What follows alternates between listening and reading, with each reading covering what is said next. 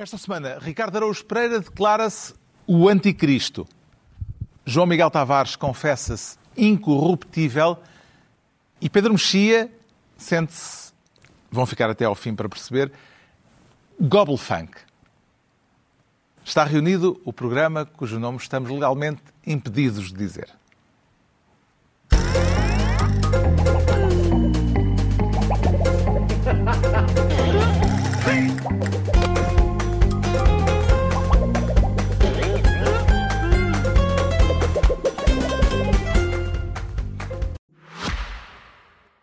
Nesta semana, o Renault E-Tech assume a pasta do ao seu dispor, na qualidade da prestação e assistência. Uma qualidade, aliás, que nos apraz bastante enquanto portugueses. Não estivéssemos nós constantemente a assistir certas e determinadas entidades. Se pensar bem, aos assistentes de bordo, que andam lá nos aviões, e depois aos assistentes de bordo, que somos nós, sempre prontos para auxiliar os bordes de grandes empresas em caso de turbulência. Deve ser uma maneira de permanecermos sempre com o cinto apertado. Pelo menos a conduzir, temos o Google Assistant do Renault E-Tech para nos assistir. Hey Google, leva-me para casa. Ou Hey Google, liga o ar-condicionado. Sem reclamar nem julgar. E agora sou eu que vos presto um serviço, calando-me. Hey Google, terminar. Ora viva, sejam bem-vindos. Um ano depois do exército de Putin ter invadido a Ucrânia, o dia 24 de fevereiro marca o início daquilo que era para ser uma rápida operação militar especial e que é afinal uma guerra trágica no coração da Europa. Vamos tentar perceber daqui a pouco de que modo o mundo mudou perante a ameaça russa. Será esse o tema de fundo desta reunião. Mas começamos pela política doméstica, com o Ricardo Araújo Pereira a querer ser Ministro do empate. E como é que se desempata isto, Ricardo Araújo Pereira? Vamos ter que ir a penaltis, que, que são, são eleições, Carlos. É, é, o que as sondagens indicam. Quero falar da recente sondagem da Universidade Católica para o público e RTP. Exato. Que põe PS e PSD lado a lado apenas com um ponto percentual de diferença nas intenções de voto, mas com a maioria dos inquiridos a quererem que a legislatura vá mesmo até ao fim. Exatamente. Como é que lê esta conjugação de resultados? Acho, acho que é uma, um admirável sentido de Estado do povo português. Não é? parece, parece a mensagem do Presidente da República em forma de sondagem. Portanto, o que o povo português está a dizer é o seguinte: é, uh, não estamos muito satisfeitos com isto, estamos relativamente desagradados, mas somos institucionalistas, queremos que o mandato seja cumprido até ao fim, por isso como o que têm no prato, e, e portanto é isto. É, é uma espécie de. parece que o povo uh, convocou uma conferência de imprensa para fazer uma, uma para dar uma mensagem de, ao, ao país. Mas como é que, já agora, como é que interpreta o facto de este mesmo Instituto de Sondagens ter também atribuído um quase empate técnico entre PS e PSD a poucos dias das eleições do ano passado, as eleições que deram, aliás, maioria absoluta aos socialistas. Mais uma vez, mais uma vez, o povo está não só tem, tem uma boa capacidade de discernimento, como vai eh, pondo, tem o dedo, é, é, tal coisa. Às vezes as pessoas dizem, os políticos, se calhar, às vezes estão desfasados do, do sentir do povo. E o povo está muito em sintonia com o seu próprio sentir. E, portanto, quando percebe, mesmo nas vésperas de, uma, de umas eleições, que, está, que há um empate técnico e que do outro lado não há garantia sobre a extrema-direita ir para o, para o governo, o povo diz assim, então vou dar maioria absoluta aos outros. Talvez tenha a ver com a pirâmide etária. Não só o povo, como nós, pessoas que nós conhecemos. Pessoas que nós conhecemos. É capaz de ter com a pirâmide etária. Como nós temos uma população um bocado envelhecida, há muita gente que ainda se lembra do que é ter a extrema-direita no poder. E Mas se calhar não querem repetir. Nesta altura do campeonato, parece que as, as sondagens têm alguma validade. Ou seja, Sim. as pessoas durante as, uh, o período eleitoral estão muito atentas à política. Sim. Agora estão na sua vida, estão, estão a borrifar. Lá está. Querem lá eu, saber das, das sondagens. Eu vou usar uma frase. Na sua vida. Eu vou usar uma frase que uh, incentive qualquer um, desafio qualquer um de vós a contestar. As sondagens, Carlos, valem o que valem. e neste caso, uh, em alturas como as que estamos, aquelas em que estamos, que é a meio de um mandato, etc., sim, valem isso. É, é uma espécie de. Um meio de mandato, com montes de inflação. Sim, mas é. Problemas na habitação, vida a Católica difícil, pôs o, pôs o pé na água só para ver se estava frio. Está, está morna, está morninha. Vamos ver, vamos ver como é que vamos ver se não, fica mais quente. A... Estava a sugerir que provavelmente as pessoas não estão com muita atenção à política não estão, corrente. Se calhar não, é? estão, Portanto... e, e até é legítimo não estarem. Só que a política é corrente neste momento não permite desatenção. Ah, não, há umas coisas não que... permite, mas... Ah, não, há umas coisas que dão... em que implica com coisas ela, sim, não ela... são abstrações. Elas são... estão com atenção à carteira, isso estão sempre. E, portanto, a partir do momento em que a em que a política interfere com a carteira, as pessoas ficam It's com... The Economist. Tipo Exatamente. Atribui mais significado, João Miguel Tavares, aos resultados das intenções de voto ou à resposta sobre o desejo de manter o governo em funções? Eu estou como os portugueses, uh, dada a minha identificação com o povo, não quer escolher, não, não quer escolher.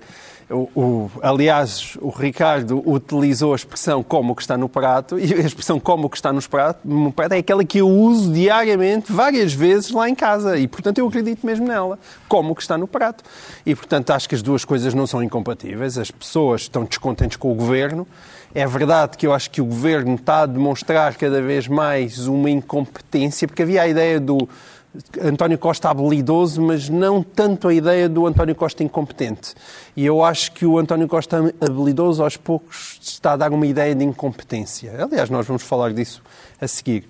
E, portanto, acho que os portugueses veem isso, não sei se ainda são os suficientes. Agora, também do outro lado, olham para o Luís Montenegro e não ficam muito convencidos. Mais uma vez, estou do lado dos portugueses.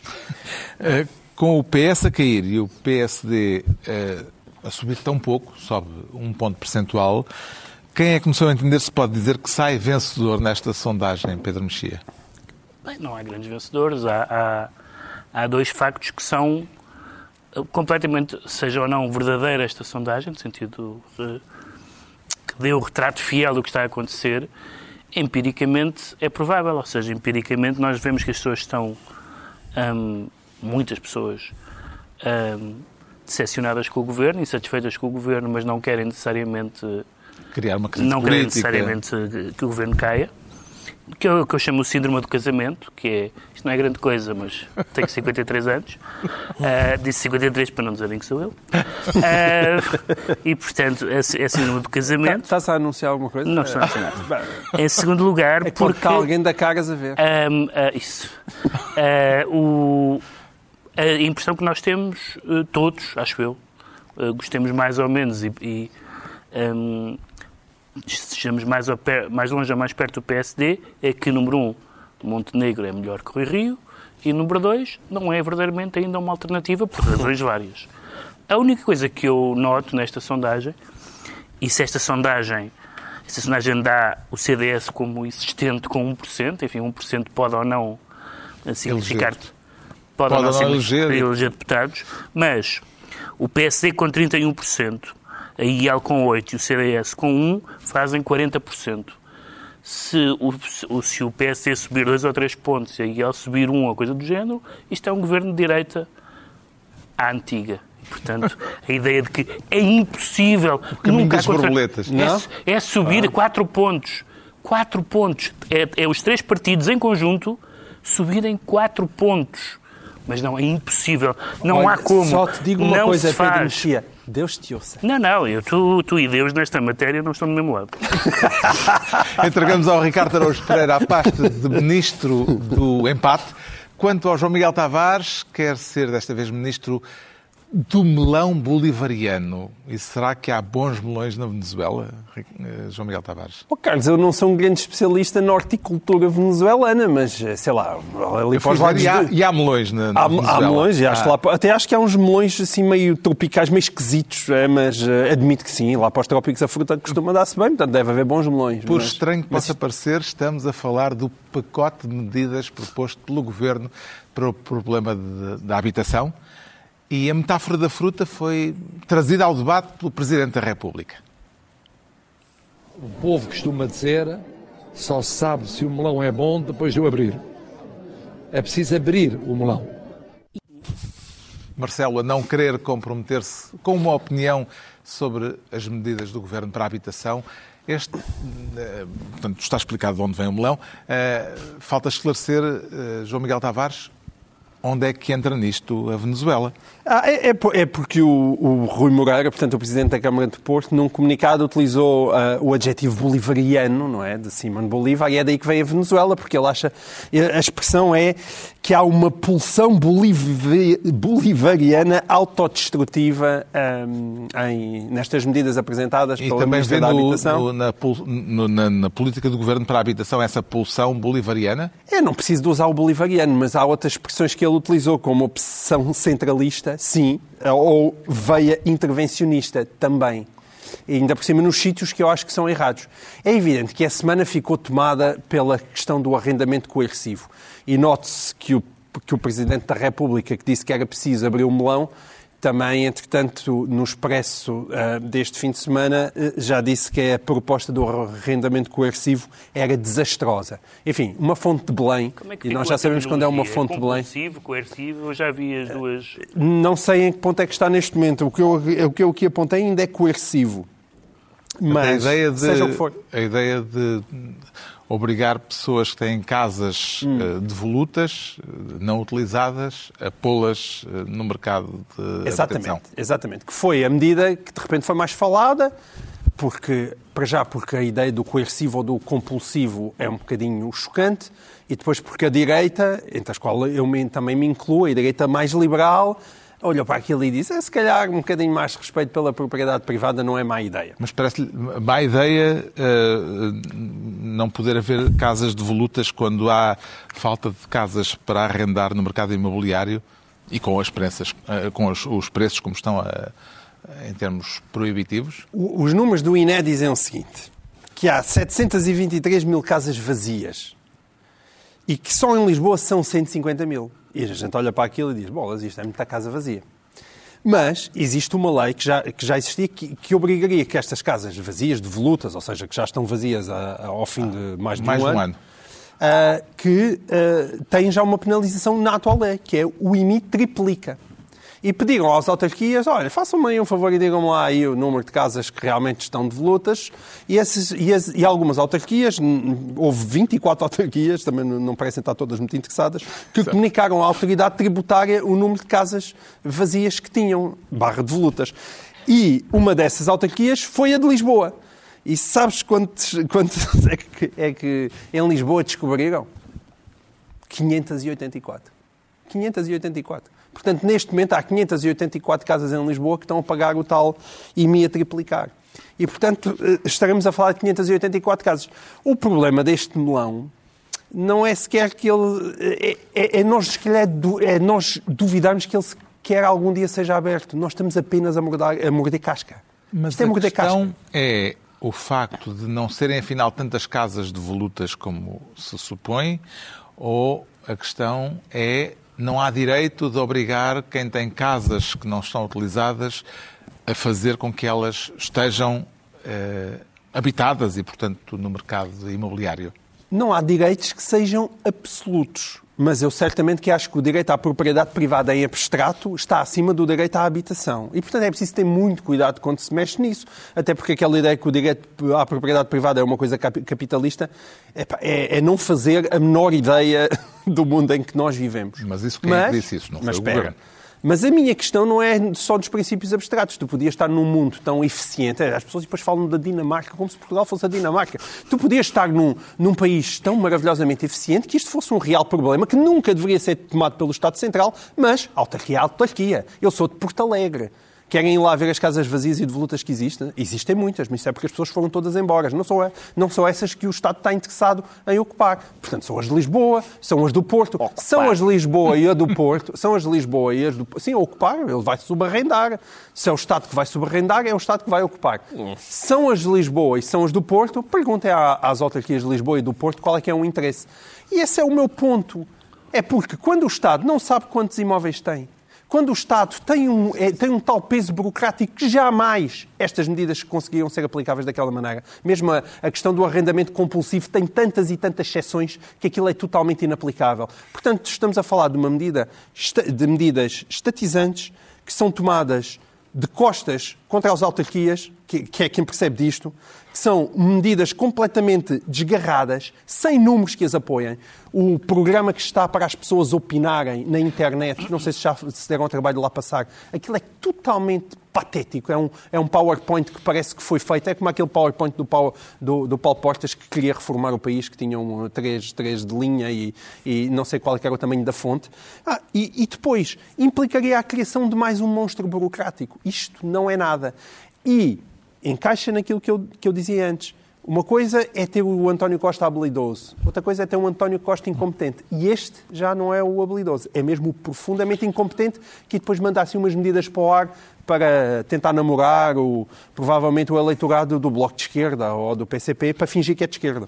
A Câmara do Porto pagou publicidade de página inteira nos principais jornais diários eh, para o Presidente da Autarquia se pronunciar sobre estas propostas do Governo. Estará Rui Moreira a querer tornar-se uma espécie de líder sombra da oposição, Ricardo Araújo Pereira?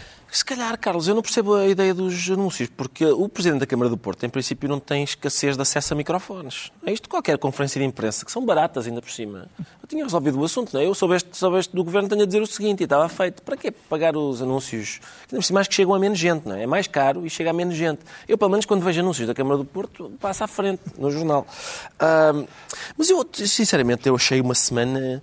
Eu adorei adorei. Porque nós temos um problema, não é? Eu acho que isso ninguém nega. Há um problema de habitação. Há um problema. Gente, pessoas querem.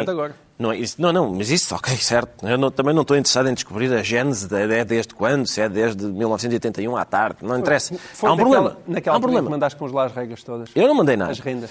Eu não mandei. Mas Ah, era- era um- foi um partido que, quando tu eras pequenino, gostavas muito dele. Foi, eu, quando eu era pequenino, eu quando era pequenino não tinha, não tinha estados de alma em relação a partidos. Mas eh, temos um problema, toda a gente concorda, não é? Temos um problema de habitação. É muito, é muito, as, as, as casas são caríssimas, as pessoas têm muita dificuldade em morar nas cidades. Ahm, e, portanto, temos um problema. E nisto sai um pacote de medidas. E nós passámos uma semana inteira, uma semana inteira aos gritos, por causa de apenas uma dessas medidas. Os gritos eram: isto é RDA! Isto é RDA, Gonçalvistas! Gonçalvistas, larguem a minha propriedade! A minha propriedade privada! E a, a minha questão é a seguinte: Bolivarianos? bolivarianos, se é RDA é isto, se isto é RDA, a sério, pensem bem, porque se isto é RDA, é- não é o horror que eu ouço dizer que era. E, portanto, fico bastante preocupado. Se, é- se era isto, é RDA? Era isto? Está bem. Ah, e depois, por, por outro lado, há aquelas pessoas que, por uma razão qualquer, se apaixonaram por esta medida. Isto é ótimo, isto é que vai resolver o nosso problema. E, reparem, eu já agora, para tranquilizar todos os liberais que fazem fim capé em ter a sua casa vazia, querem perder dezenas de milhares de euros por ano não alugando no centro da cidade. Ok, vamos supor que há essas pessoas, e são muitas, e estão muito firmes no desejo de ter a sua casa vazia. Não se preocupem, eh, eu, eu corto um dedo, um dedo, por cada casa que, com todas as exceções que há, com a, com a quantidade, com o facto do Estado ainda não fazer isto ao seu próprio património e, portanto, com a- quan- no dia em que o Estado Tiraste essa do Pegar- Ventura? Estás a oferecer partes do teu corpo a ser cortada? Estou, exatamente. No dia em que o mais de 20 Estado. casos, Pá, no ca- dia- mais de 20 Atenção. casas está tramado, porque não tem dedos para isso. No dia. É uma Sim, eu disse corta um dedo, não disse que são os É uma meus. homenagem aos Oscars. Calma. Tu, tu foste Vocês ver os preparem os vossos. Preparem os vossos. Foste ver os Banshees, foste, foste ver o filme dos Oscars, também é assim. Também. Para no dedos seguinte, cortados. no dia em que o Estado, o mesmo Estado que não é capaz de inventariar o seu património, de fazer isto mesmo que propõe ao seu próprio património, no dia em que o Estado chegar a, um destes, a uma destas pessoas, no meio de todas as exceções, por exemplo, o Presidente da Associação de Lisbonense de Proprietários disse os imigrantes devem estar em pânico. Não, não, não entra para isto. A Casa dos Imigrantes não entra para isto. Portanto, com Então, todas as... acabar com o, com o alojamento local? Vão acabar com o alojamento Também não local? vão, também não vão. Ah, com todas as exceções que há, no dia em que o Estado ah, identificar uma casa devoluta, chegar a acordo com o seu proprietário, intervir nela fazendo as obras de requalificação necessárias, as colocar a- a- a- no mercado de arrendamento a preços de mercado, eu venho aqui e corto um dedo. Eu aposto, eu tenho um número... De quem? Zero, zero casas, vão ser zero casas. E por isso todos vocês vão manter os vossos dedos. Não há hipótese, não é, é, é defender como essencial uma medida que não vai dar em nada. Foi tempo perdido, andámos entretidos durante uma semana com isto e atacar, e atacar como, como horrível, como, como utopia comunista. Pá, eu a pensar que aqui há Isto é zero. E a quantidade de casas a caírem de podres pá, que haviam ali à disposição, pá, baratíssimas, na Sé e na Moraria, ninguém pegava nelas. Há 15 anos, pá, estavam José ali. Miguel É, disse pá, ninguém que quer pena. pegar nelas porque não, não há... Não há garagens. Garagens seja, aí, portanto, Mas é pena, pá, é pena. Tanta garagens, casa vazia, não- tanta não querem tanto negócio casas. que ali se perdeu. Como é que vê Pedro Mexia, depois de meses de casos e casinhos, como é que encara esta novidade política que é vermos o governo a querer governar? Eh, publicado em 1962, um ano após a sua livre de estreia, aquele grande Rio Eufrates, Ah, exatamente. Rui Rui Belo, Belo. Rui Belo, eh, publicou um livro chamado. O Problema da Habitação. E em páginas 31 da edição Assírio e Alvim, em, estrofe 5, verso 3, diz uma casa é a coisa mais séria da vida. E, portanto, há aqui duas coisas importantes a reter sobre esta discussão. Primeiro, é uma discussão importante, depois de várias discussões palermas. Pedro, Pedro Felipe Soares, aliás, tinha falado disso a propósito do Bloco, sobre as discussões que importam, é uma discussão importante. Ninguém nega que é um problema. Ah, e, ah, havendo medidas contestáveis, há medidas mais ah, sensatas e mais pacíficas. Eu, eu vejo duas- dois problemas aqui em relação a estas medidas. Para além daquelas que podem existir ou não, do género se é ou não inconstitucional, enfim, há uma- grandes discussões sobre isso. Ah, e os dois problemas é o seguinte: é, uma é se funciona porque evidentemente o argumentário que veio logo a seguir de que nos, nos países nórdicos também se faz isso, supõe que as coisas que se fazem nos países nórdicos nós também as faremos, coisa que nunca fizemos na história e não vamos começar agora. E, portanto, a praticabilidade de uma gestão alargada de património imobiliário para o Estado que não sabe gerir aquilo que tem, não é muito, não é muito promissora, portanto não é muito praticável. A segunda questão é saber se o Governo sabe que não é praticável e se sabendo que não é praticável, está, só, está simplesmente a utilizar esta medida como uma espécie de aquecer a alma esquerdista do eleitorado à esquerda do PS. Porque há pessoas que, de repente, esta semana, que estavam à esquerda, que estavam zangadas. Não necessariamente nos partidos, mas estou, estou a pensar votantes que disseram, ah, finalmente, finalmente uma, uma medida, e outros, finalmente, disseram alguma coisa de esquerda, como no famoso debate Diz qualquer coisa do- de esquerda do- da do- da não é? Eh, E, portanto, o governo disse alguma coisa de esquerda. Eh, Se o que, o- eh, o- as coisas de esquerda que o governo disse são praticáveis ou, são, ou se resolve o problema, eu não sou, eu não gosto desse jogo de se, se, se não está, se não tinha paciência para, para o governo do Passo ser eh, fascista e reacionário não sei o que mais, também não tenho paciência para os bolivarianos e para a RDA. Portanto, eh, as pessoas não, não, não, não, não entram nesse jogo de comparações que são, que são de, de- de- de- enfim, escola primária. Ah, mas é uma medida de esquerda, é uma medida musculadamente de esquerda que, embora o governo não tenha, não tenha ah, feito teoria sobre este assunto, levou a algumas infusões interessantes de pessoas a dizer, por exemplo, que enquanto o direito à habitação é um direito, o direito à propriedade não é bem um direito. O direito à propriedade é um direito e o direito à habitação é um direito e, como tantos direitos existentes e indispensáveis, tem que se compatibilizar.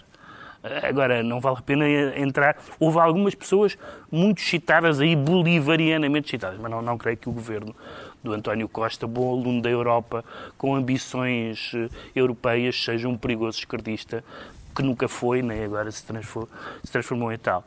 Praticável? Não é. Uh, fica, fica bem como uma decisão, mas também é uma decisão daquelas como é uma coisa muito prática. Uh, lá está, as pessoas de- de- podem estar aliadas da política porque não lhes diz respeito, mas a habitação diz respeito. Portanto, esta política, se falhar, todas as pessoas, todas as pessoas que têm problemas nesta área, vão dar por ela. Portanto, chegadas as eleições, é muito fácil dizer falhou ou não falhou. Não é como a TAP, que apesar de tudo é uma, uma superestrutura mais complicada, com números que as pessoas não entendem. As pessoas, no, no dia da- das eleições, podem perguntar como é que vai isso de habitação? Cruzinha ou não cruzinha? É simples. O João Miguel Tavares fica então ministro do melão bolivariano e é a vez do Pedro Mexia se tornar ministro dos hemisférios. E haverá comunicação entre eles, Pedro Mexia? Quer dizer, comunicação há, mas uh, não serve de nada, porque... É a altura de falarmos da guerra, uh, que Sim. começou há precisamente um ano, e, e, há claramente dois hemisférios distintos no modo de encarar o conflito. Uh, surpreendeu, Pedro Mexia, o resultado da grande sondagem internacional conhecida esta semana, onde se percebe que o resto do mundo não está alinhado com a visão europeia e norte-americana acerca da guerra? Não, porque não me surpreendeu nada, porque muitas pessoas têm dito, e eu subscrevo essa visão, que a defesa da Ucrânia não é apenas a defesa da integridade territorial do Estado ucraniano, o que é, evidentemente, um valor muito importante, mas também a defesa de uma ideia da Europa e de uma ideia de sociedade política e de democracia, incluindo democracias falhadas ou, ou, ou com defeitos ou com insuficiências. Ideia que não é partilhada fora do é, espaço essa, essa ideia não é, ocidental. Essa ideia não é partilhada, assim. não é partilhada na China, não é partilhada na, na China, não é partilhada na boa parte do Médio Oriente. Uh, a Índia enfim, é uma democracia, mas, mas tem também os seus alinhamentos uh, regionais e outros próprios. Não é partilhada em África, portanto, de certa forma, uh, nós é que custa-nos dizer esta frase, mas o Ocidente está isolado. Claro que para nós é esquisito dizer esta frase porque o Ocidente significa a Inglaterra, os Estados Unidos, a França, a Alemanha, o Canadá e o Japão, etc mas esses países estão isolados. No, no, no, no, enfim, houve uma votação esta semana até de condenação na, nas Nações Unidas, mas do ponto de vista de uh, achar que esta invasão não é apenas uma coisa distante que ocorre num país que não nos diz nada, mas é, uma, é um, um assunto do sítio onde vivemos, neste caso a Europa, isso diz respeito aos europeus, e é um assunto sobre o modelo em que vivemos, que diz respeito aos ocidentais, isso não é universal. E não sendo universal, boa sorte para tentar. E não estamos a falar só na China, que é um caso muito evidente. Boa sorte para tentarem convencer o Brasil. Não se conseguiu com Bolsonaro e não se vai conseguir com Lula. Uh, Aliás, Lula já, já, já, já, disse. já expressamente disse. E, portanto, isso, uh, isso, aliás, curiosamente, as pessoas que são muito céticas da ideia de que um alinhamento pró-Ucrânia seja um, um alinhamento em favor de um determinado modelo, tem que se confrontar com isso, que todos os países onde este modelo é contestável ou minoritário não estão do lado da Ucrânia. Portanto, isso parece-me... Esta semana foi marcada pela visita surpresa do presidente norte-americano à capital ucraniana. Pode falar-se, João Miguel Tavares, a propósito desta viagem de Joe Biden, de um ato de coragem?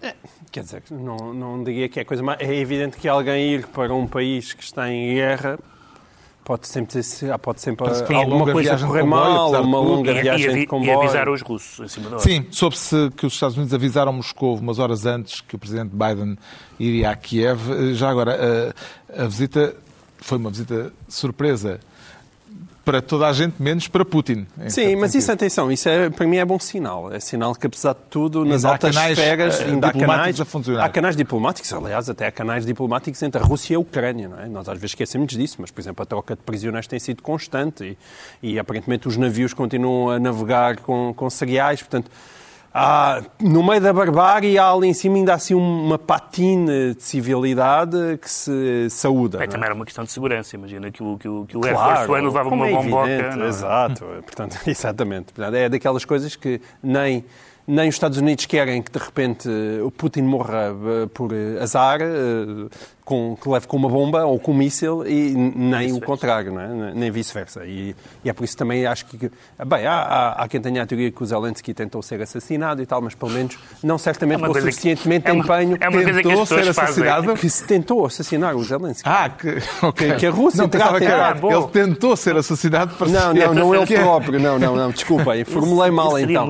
Não, que a Rússia terá tentado ou não assassinar Zelensky. Mas, no enfim, início. No início, talvez, pode ser possível, mas Aliás, pelo menos início, atualmente... se tivesse limpado o sebo Sim. a Zelensky, tinha resolvido um grande problema mas, para a própria Rússia. Mas não custaria certamente à Rússia, de repente, agarrar no míssil e destruir a sede uh, onde agora se encontra o poder de, na Ucrânia, e isso também, na verdade, nunca aconteceu. Não é? é só para se perceber que, apesar de tudo, há um nível diplomático, e ainda bem, porque senão as coisas ficavam uh, ainda mais graves e impossíveis. Agora, portanto, não é tanto uh, a coragem física, é o enorme gesto simbólico que aconteceu ali. E isso sim, não só pela viagem longuíssima que fez de comboio, não é? que também não é algo normal num presidente americano levantar-se de madrugada ir de comboio a fazer viagens longuíssimas para chegar a Kiev, e, e depois estar lá. Isso, esse efeito de estar lá é gigantesco, é, é enorme, e percebeu-se, percebeu-se pela reação do Zelensky e percebeu-se pela reação do mundo. E nesse aspecto, Biden é uma sorte. Isso é uma, uma sorte. Imaginemos o que é que seria os Estados Unidos com Trump E no meio desta guerra. Mas com algumas fraturas na frente doméstica americana, não é? O Partido Republicano, aquilo não é. Pá, No Senado tem sido, mas na Não. Câmara dos Representantes, menos. sim, por isso, isso estão lá senhores grotescos como em todo lado, não é? 2024 vai ser eh, um ano crucial com as eleições Mas- americanas, não é? Mas eu, eu estou confiante, acho que o Biden se vai recandidatar e acho que vai voltar a ganhar. Mas, eh, mas é, é bom de celebrar isso, quer dizer, no meio desta desgraça toda, estar ali alguém que é, parece um líder americano à moda antiga, a fazer as coisas certas com sensatez e, e coragem. Sim. Um ano depois da invasão da Ucrânia, continua a não haver eh, no horizonte qualquer perspectiva de paz. eh, O perigo de uma escalada militar que ultrapasse as fronteiras da Ucrânia, parece-lhe hoje Ricardo Araújo Pereira, um perigo mais agudo ou menos provável do que há uns meses? Bom, eu acho que quanto mais tempo passa, mais agudo é o perigo, não é? Porque quanto mais tempo passa numa situação destas de conflito, ma- maior probabilidade há de acontecer um incidente qualquer, um, um arquiduque de repente, não é? E, e- e disso gerar um, um conflito maior. Encontramos um arquiduque em Não, 23. agora é mais difícil encontrar um arquiduque, mas não, já, já vi coisas mais estranhas. E- Uma, uma banda Franz Ferdinand Exato. mais tarde. Mas é, de- paradoxalmente, depois nós começamos também a ficar mais. Essa é uma coisa perversa disto, não é? É que o horror tem uma maneira de se insinuar. Quando o horror é diário, de repente entra em casa pela televisão, está ali, está ali sentadinho no sofá connosco e de repente a, a guerra vai-se vai -se quando diz insinuando. Quando nos diz exatamente, vai-se insinuando e de repente. Torna-se ah, banal. Torna-se banal, sim, lá está, para citar Kafka. Para citar, eh, de Ana Arendt também. Tudo, sim, várias Ah, pessoas. Sim, não- não- há muita, muita produção intelectual a esse respeito. Entretanto, parece eh, estar a haver uma aproximação crescente entre Moscou e Pequim. Quão preocupantes lhe parecem estes desenvolvimentos, João Miguel Tavares? Epá, eu não tenho uh, grande uh, capacidade para fazer uma análise profunda daquilo que, é que, que são os não objetivos. Então, para- que é que este não programa aqui serve? para Se não é isso, para uma análise Repara, profunda. uma pergunta direta sobre geoestratégia Exato. Pequim-Moscovo.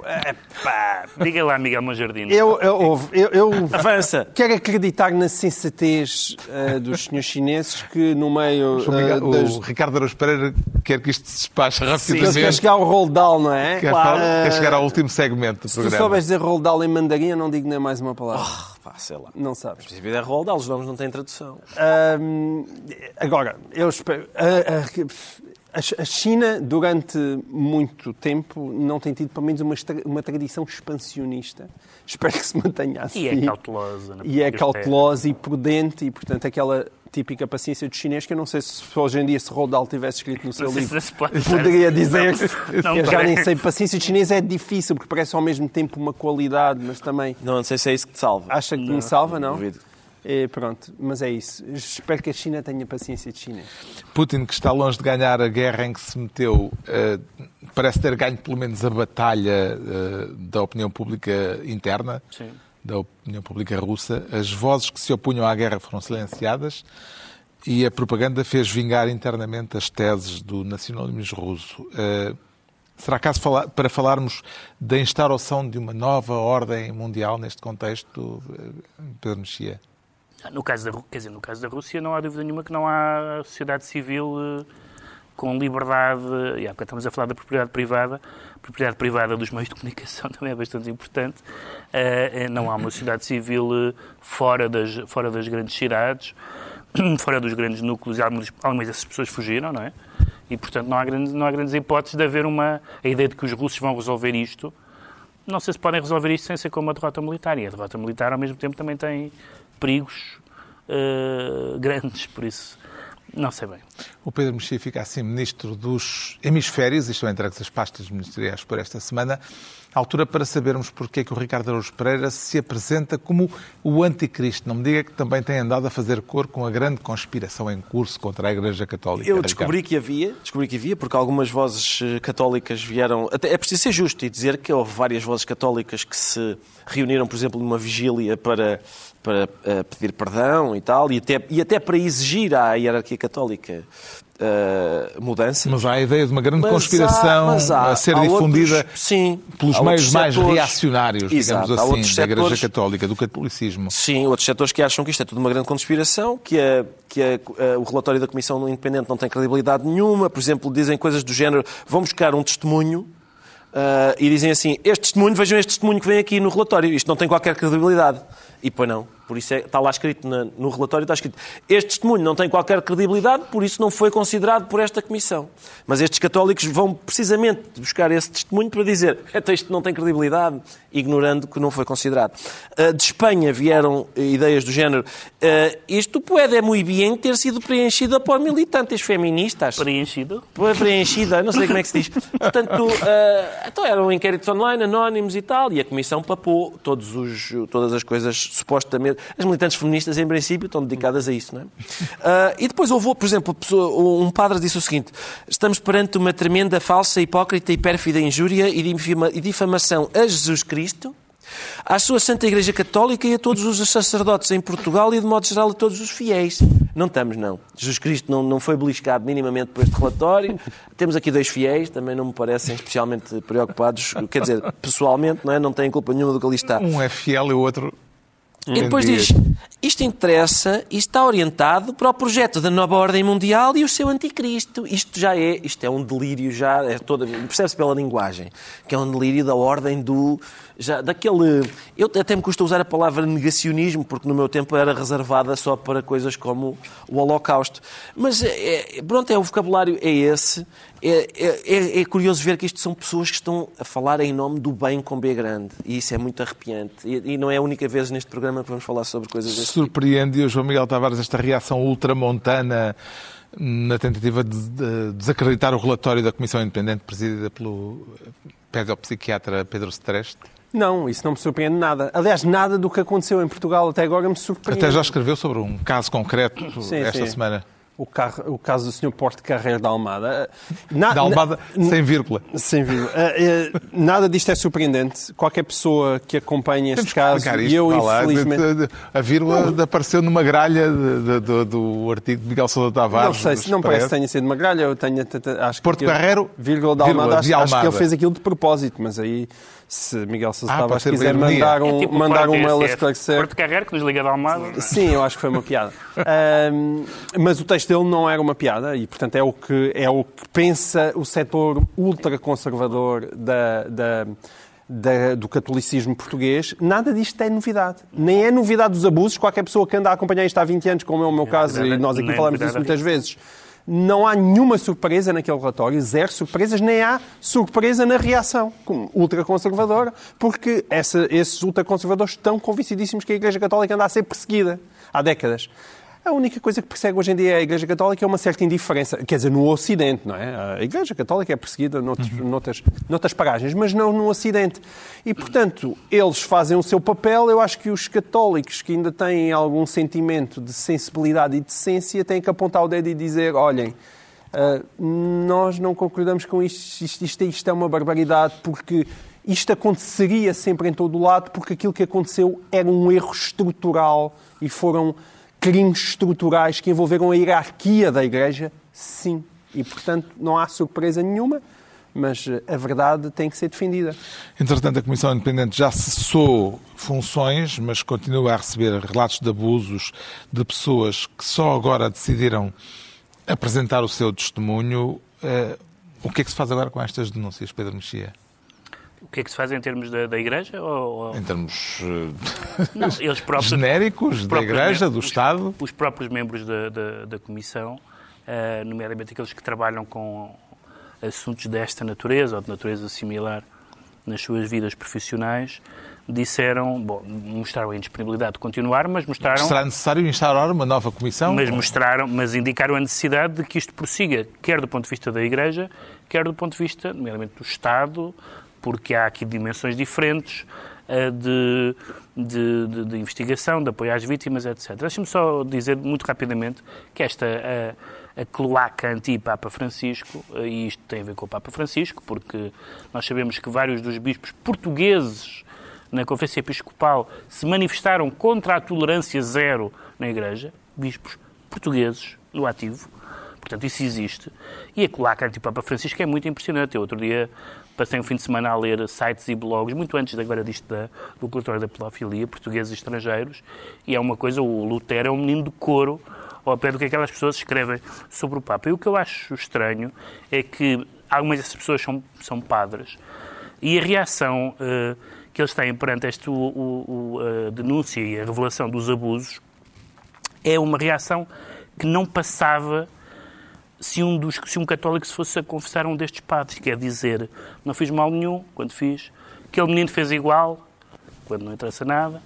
Uh, coisas desse género é, é minimização, passa-culpas, menorização, contextualização, negação da realidade tudo aquilo que uma pessoa com uma consciência moral reta não pode fazer. E o mínimo que uma pessoa tem que fazer é que reconhecer o que fez de errado. Mínimo. Isso é o básicozinho.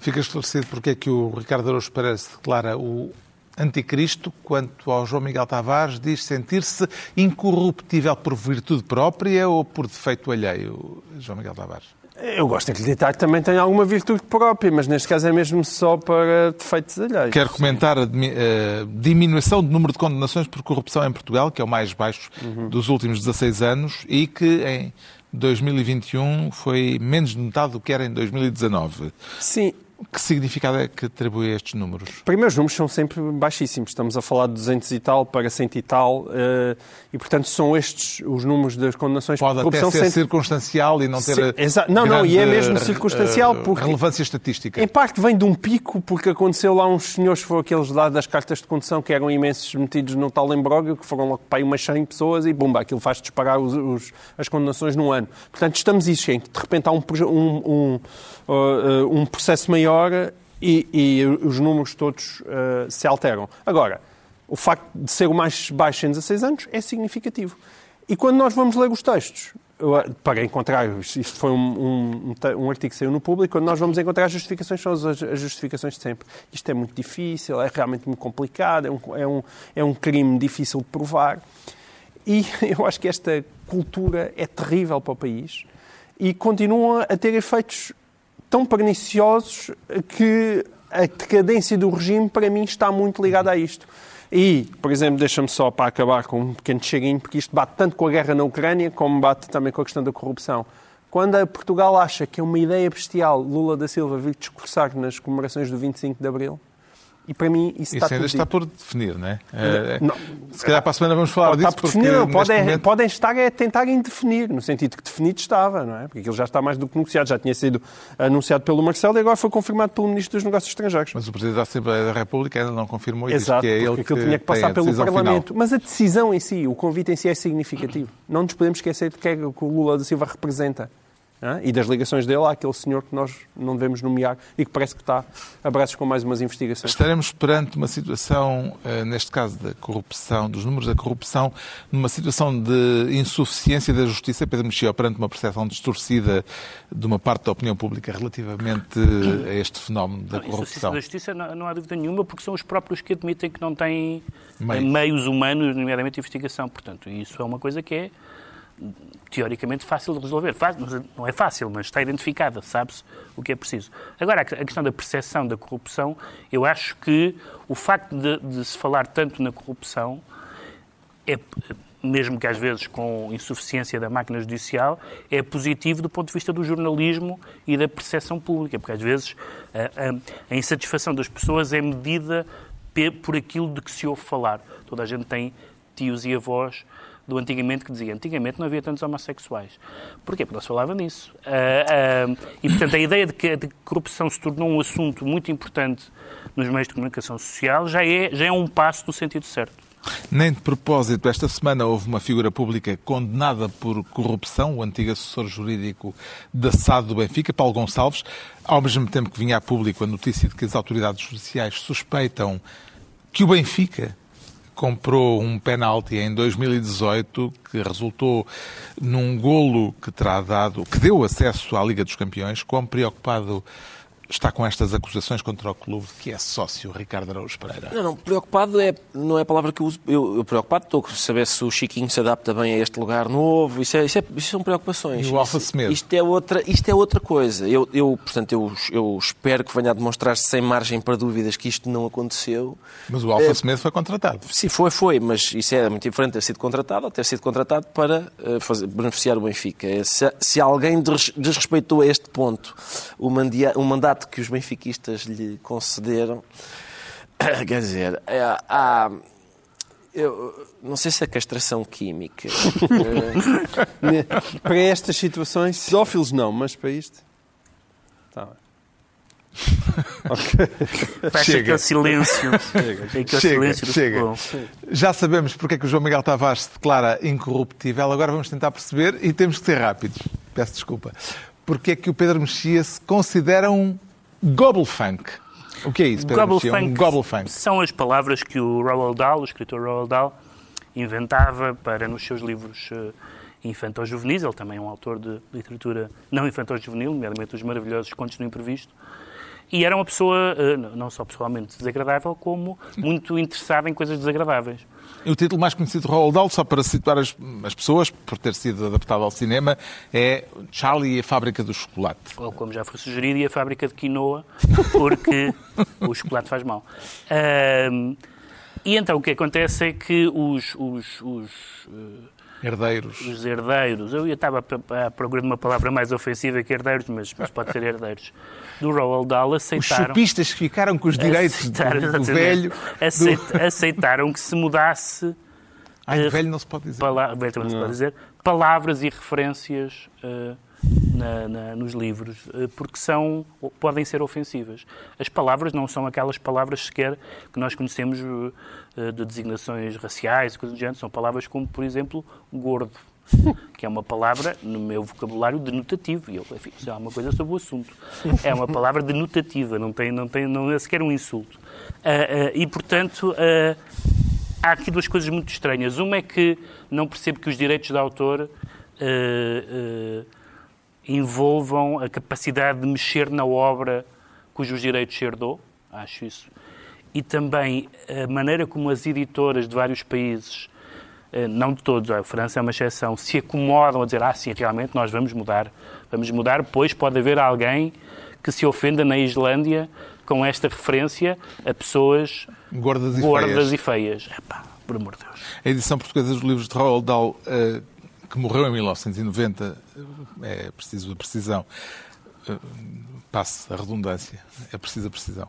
Vai manter-se inalterada, mas a editora que o publica em Portugal, a Oficina do Livro, admite vir a seguir as diretrizes de, do representante oficial do autor embora em, em França, a Gallimard, já anunciou que nunca o fará.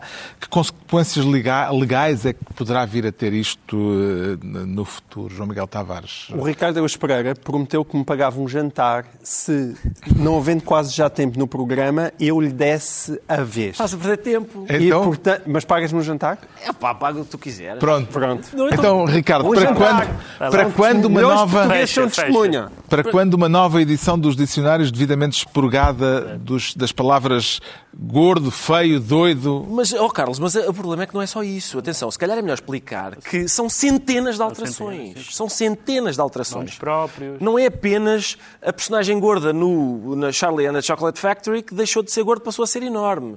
E a personagem feia que passou a ser só muito desagradável. Já agora, o, não é o livro isso. da Isabela Figueiredo se calhar também vai ter mudado é de nome. É possível que sim. A gorda se, vai passar a é enorme. É que o próprio Falstaff emagreça nas próximas é, produções. São centenas de alterações são centenas de alterações que incluem, por exemplo, a certa altura no fantástico Sr. Fox, Sr. Raposo, aparecem uns tratores pretos que revolvem a terra e são máquinas assassinas monstruosas. Na, na revisão, são apenas máquinas assassinas monstruosas. Deixaram de ser pretos. Por uma razão qualquer, aqueles tratores não podiam ser pretos. Há um momento na Matilda, a menina gosta muito de ler, e o autor diz, ela gosta muito de ler e por isso viajou em barcos antigos com o Joseph Conrad, foi à África com o Hemingway e foi à Índia com o Rudyard Kipling. A nova versão diz que ela foi visitar quintas inglesas do século XIX com a Jane Austen, foi à África com o Hemingway e foi à Califórnia com o John Steinbeck. Quer dizer A que se menina fosse o Hemingway- pode- É, o Hemingway, se fosse não sei como, Não sei como, não sei e como. o, Stein, o Conrad e o Kipling tiveram de sair porque não podem. É, é problemático esta menina ler o Conrad e o Kipling. Portanto, a, a questão é a seguinte: é, o que eu queria dizer é que, como é o óbvio. Kipling, até porque o Conrad nunca disse nada contra o colonialismo. Nada, nada.